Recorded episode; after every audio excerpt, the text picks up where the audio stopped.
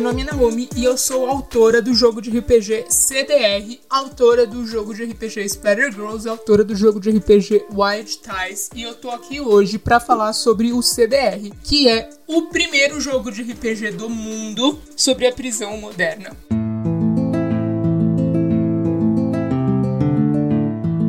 O Dicas de RPG é um oferecimento da Bardos Shop, bardosshop.com.br. Acesse e atualize já o seu guarda-roupa.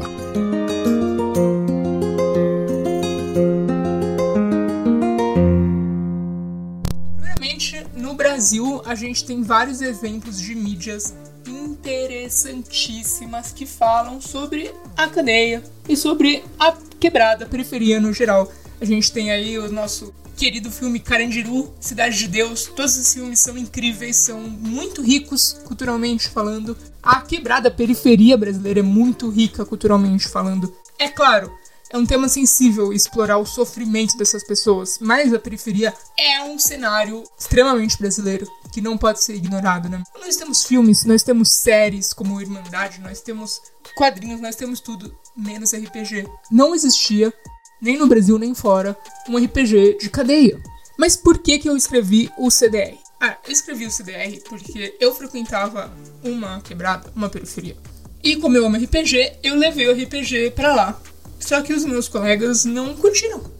E eu comecei a refletir por quê.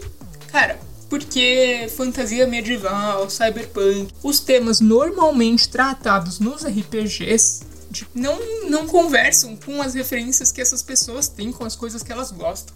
Então eu comecei a prestar atenção no que elas gostavam e eu fui principalmente pra música.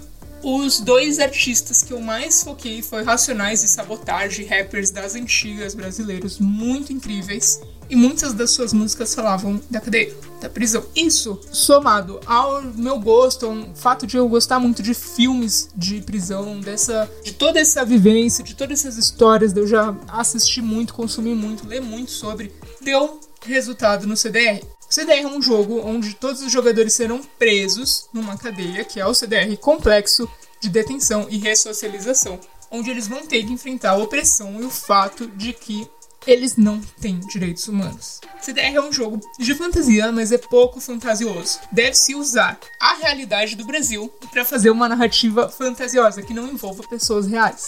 É, nesse jogo é muito fácil de morrer. Nesse jogo é muito fácil de se dar mal. Esse jogo é muito fácil de perder essas coisas, porque é assim que é na verdade, na vida real. Esse jogo não foi criado para educar as pessoas sobre a cadeia. Eu nunca pisei numa penitenciária, não tenho familiares presos, não tenho pessoas próximas presas, eu não poderia fazer isso. Esse jogo serve para causar uma provocação, para fazer o jogador querer ter vontade de se educar e ir atrás sozinho de informação de educação. Esse jogo é uma provocação. Esse foi o meu objetivo escrevendo o CDR.